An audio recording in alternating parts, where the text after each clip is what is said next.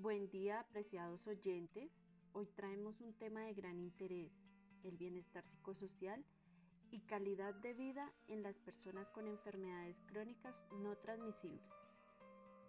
Sí, Jenny, cuando hablamos de bienestar de vida, estamos hablando de un estado de salud pleno, que permite al individuo hablar que goza de un bienestar psicosocial completo y que básicamente puede ser afectado de un momento a otro por enfermedades silenciosas que van llegando poco a poco a la vida del individuo, por lo cual en muchas ocasiones pasan desapercibidas o van llegando silenciosamente.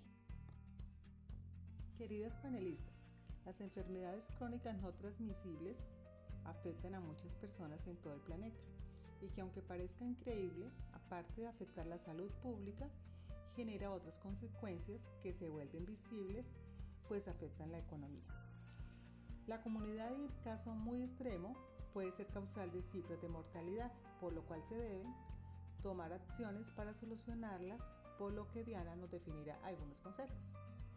Con mucho gusto, Estela. Debemos comenzar por definir las enfermedades crónicas no transmisibles, que para la Organización Mundial de la Salud son aquellas que agrupan enfermedades de larga duración y de progresión lenta, entre las cuales se destacan las cardiovasculares, el cáncer, las enfermedades respiratorias crónicas y la diabetes. El apoyo social es muy importante, pues ayuda a las personas con enfermedades crónicas a reducir el estrés en la vida y la familia es la fuente principal de ese apoyo social para el paciente crónico pues permite afrontar con éxito los problemas a que da lugar la enfermedad, destacando el papel de la cuidadora primaria, que es la que aporta el máximo apoyo instrumental, afectivo y emocional. Las emociones también son un concepto muy importante, pues nos muestran qué queremos cambiar y cómo queremos actuar en el futuro, que es importante para nosotros y atender nuestros valores más profundos, por lo cual debemos desarrollar la agilidad emocional que nos permite extraer esa información aún de las emociones más difíciles para aprender a tomar mejores decisiones.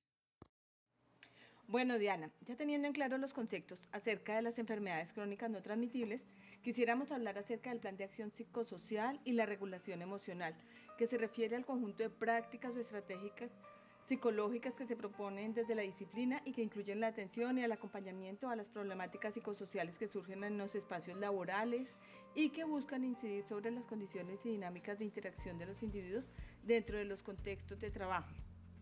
Carmen conjunto de acciones para la reducción y el manejo de las enfermedades no transmisibles, es una iniciativa de la Organización Panamericana de la Salud cuya finalidad es mejorar la salud de las poblaciones en las Américas mediante la reducción de los factores de riesgo asociados a estas enfermedades.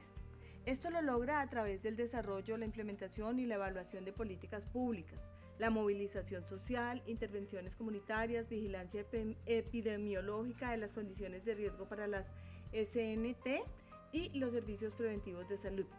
¿Qué estrategias utiliza Carmen para que esto suceda?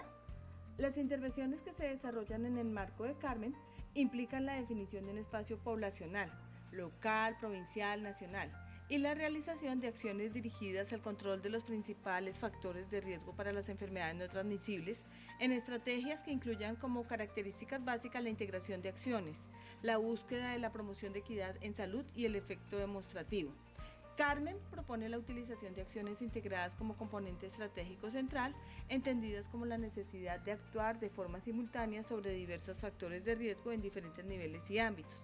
Para efectos prácticos, una intervención integrada es aquella que comprende la acción simultánea eh, de prevención y reducción sobre un conjunto de factores de riesgo comunes a varias SNT, el uso simultáneo de recursos comunitarios y de los servicios de salud, los esfuerzos combinados y equilibrados para la atención en salud preventiva y promoción de la salud en general, promoción de la participación comunitaria en las decisiones de salud, el logro de un consenso estratégico entre diferentes interesados directos como las organizaciones del sector gubernamental, no gubernamental y privados, con la finalidad de aumentar la cooperación y la respuesta a las necesidades de la población. También implica la atención especial a grupos eh, de población clave como lo son los indígenas, nuevos inmigrantes y las mujeres urbanas. tener un sistema de vigilancia de mortalidad y factores de riesgo, hacer recopilación sistemática de información relacionada con la intervención para evaluar su desarrollo. Las asociaciones con centros académicos son recomendadas para fortalecer y promover la difusión de dichas investigaciones y compartir sus resultados en eventos internacionales y en actividades de capacitación, como podemos observar, no estamos solos en esta ardua tarea. Muy importante este apoyo de la OPS y esto nos da paso a un tema primordial para la gestión de las emociones y que nos permite lograr tener empatía frente a las personas que tienen esas problemáticas. Es más contundente por lo que debemos de colocarnos en el papel de la persona, es decir, pensar en lo que está pasando en su momento y así ser capaz de entenderla de tratar de comprender qué pasa por su mente, cómo y por qué se siente así, pero no precisamente desde nuestra perspectiva, sino pensando cómo lo hace la persona que tiene el problema, ya que a veces las cosas más sencillas de hacer son las que mayor impacto causan en los demás, como dedicarle nuestro tiempo, entenderlos, prestarles atención, saber escuchar y comprender los puntos de vista de los demás. Existen tres tipos de empatía. Cognitiva, la cual es la capacidad de entender la perspectiva de la otra persona. Emocional, la capacidad de sentir lo que la otra persona siente. Y empático, entender lo que la otra persona necesita de ti. Bueno, todo esto que hemos ido comentando es de las entidades y las personas que rodean al sujeto, pero sería bueno que informáramos en relación a las acciones que debe tomar el propio individuo. Claro, apreciadas colegas, para aportar el bienestar emocional se deben proponer acciones para estilos de vida saludable con las personas que padecen enfermedades crónicas, como tener una buena alimentación, realizar ejercicio físico, mantener hábitos de sueño, ya que estas acciones sientan confianza para enfrentar desafíos, aprovechar oportunidades y disfrutar la vida, así generar resultados efectivos en menor tiempo disminuir recaídas, mejorar la calidad de atención y reducción la carga del sistema de salud causada por la necesidad de atención de los médicos a los pacientes. La conciencia emocional es el soporte inicial y fundamental para llevar a cabo un proceso de regulación de emociones. Estas regulaciones consisten en primer lugar en hacerse encargo de las mismas, aceptándolas y concientizándose de que se encuentran presentes en nosotros y en nuestro día a día. Ciertamente, las emociones como por ejemplo la ira, el temor, el aislamiento y la depresión son quizás más obvias en momentos críticos durante la evolución de la enfermedad en una persona y pueden convertirse en el diagnóstico, en el cambio importante del tratamiento o en el inicio de una compilación en el estado de ánimo, que se está relacionando con el estado de salud físico y mental. Y esto a su vez incide en cómo las personas perciben y afrontan las experiencias.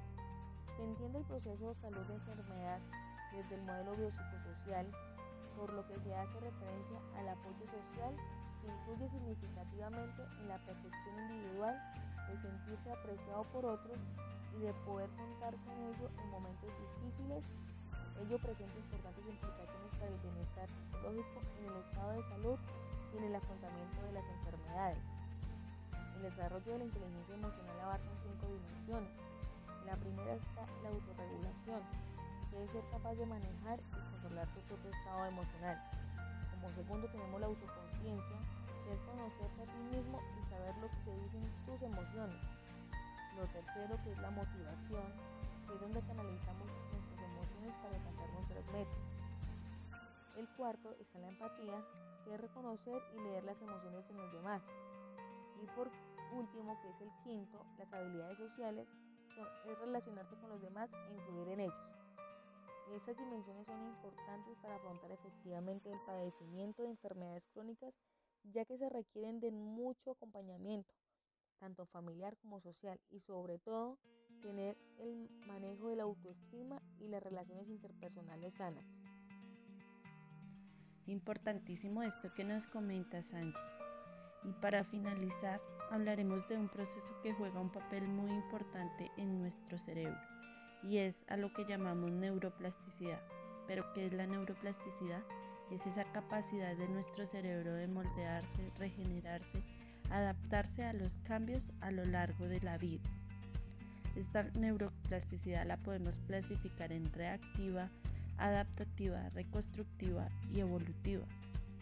La reactiva son los ajustes necesarios del cerebro cuando se producen cambios ambientales de corta duración que afectan las neuronas como la hipoxia. En la neuroplasticidad adaptativa son los cambios permanentes que modifican circuitos neuronales y ocurren en los procesos de aprendizaje y memoria.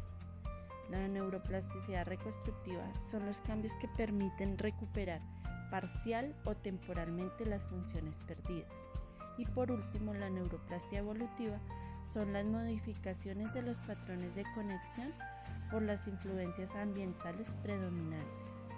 Enfermedades como el asma, la diabetes, artritis reumatoide, esclerosis sistémica progresiva, entre otras enfermedades crónicas no transmisibles, generan dependencia, desgaste físico y emocional, cambios en los estilos de vida que repercuten a nivel personal laboral, familiar, social, afectando también las funciones cerebrales superiores como es el caso de la diabetes tipo 2. Aumenta el riesgo de desarrollar deterioro cognitivo leve afectando la memoria y el pensamiento, que pueden preceder a enfermedades de demencia como el Alzheimer. Se ha determinado una conexión entre el cerebro y el sistema inmunológico en el que se ven relacionadas las emociones y el asma. En la esclerosis sistémica progresiva se presentan anomalías cerebrales asociadas con las disfunciones cognitivas. En la artritis reumatoide existen diferentes manifestaciones neurológicas como las afectaciones del sistema nervioso central y del sistema nervioso periférico. Por ello se hace indispensable buscar alternativas que ayuden en el proceso de afrontamiento de las enfermedades teniendo en cuenta la pirámide de las jerarquías de las necesidades humanas de Maslow, en donde se expresan las necesidades básicas del ser humano y que al irlas satisfaciendo van mejorando la calidad de vida, podemos encontrar pautas que permitan convivir con estas enfermedades, estimulando las funciones cerebrales superiores y trabajando en aspectos específicos de la cognición social y en la red de apoyo para favorecer el bienestar y llevar una vida plena. Estas pautas son una alimentación adecuada, nutritiva y saludable, un buen estado físico, el realizar actividad física con frecuencia ayudará a estar enérgicos y tener un buen peso corporal. La estabilidad emocional, la autoestima alta, evitar las angustias y el estrés, tener una buena comunicación familiar y social, seguir las instrucciones médicas y tomar los medicamentos sugeridos en los tratamientos, no fumar ni ingerir bebidas embriagantes ni psicoactivas, realizar actividades manuales, hobbies, bailar, cantar, leer, escribir e integrarse a grupos de apoyo en donde encuentren personas que padezcan de la misma enfermedad. A continuación compartiremos algunas estrategias muy fáciles y prácticas que ayudarán en la neuroplasticidad de nuestro cerebro y que son útiles para estimular las funciones cognitivas que se ven afectadas por las diferentes enfermedades. La estrategia número uno es la adquisición de conocimientos nuevos, leer un libro, ver o escuchar programas con contenidos desconocidos, interactuar con personas que realicen una profesión u oficio diferente a la que conocemos. La segunda estrategia es utilizar la mano no dominante. Esto ayudará a darle una activación a nuestro cerebro creando nuevas conexiones cerebrales. La tercera estrategia es aprender a tocar un instrumento. Nunca es tarde para hacerlo. La cuarta estrategia es crear nuevas perspectivas visuales, darle apertura a nuestros ojos, realizar cambios en nuestra vida cotidiana. Esto permitirá que nuestro cerebro trabaje y realice conexiones neuronales. Un ejemplo de esto es cambiar el puesto en el que siempre nos sentamos a la hora de comer.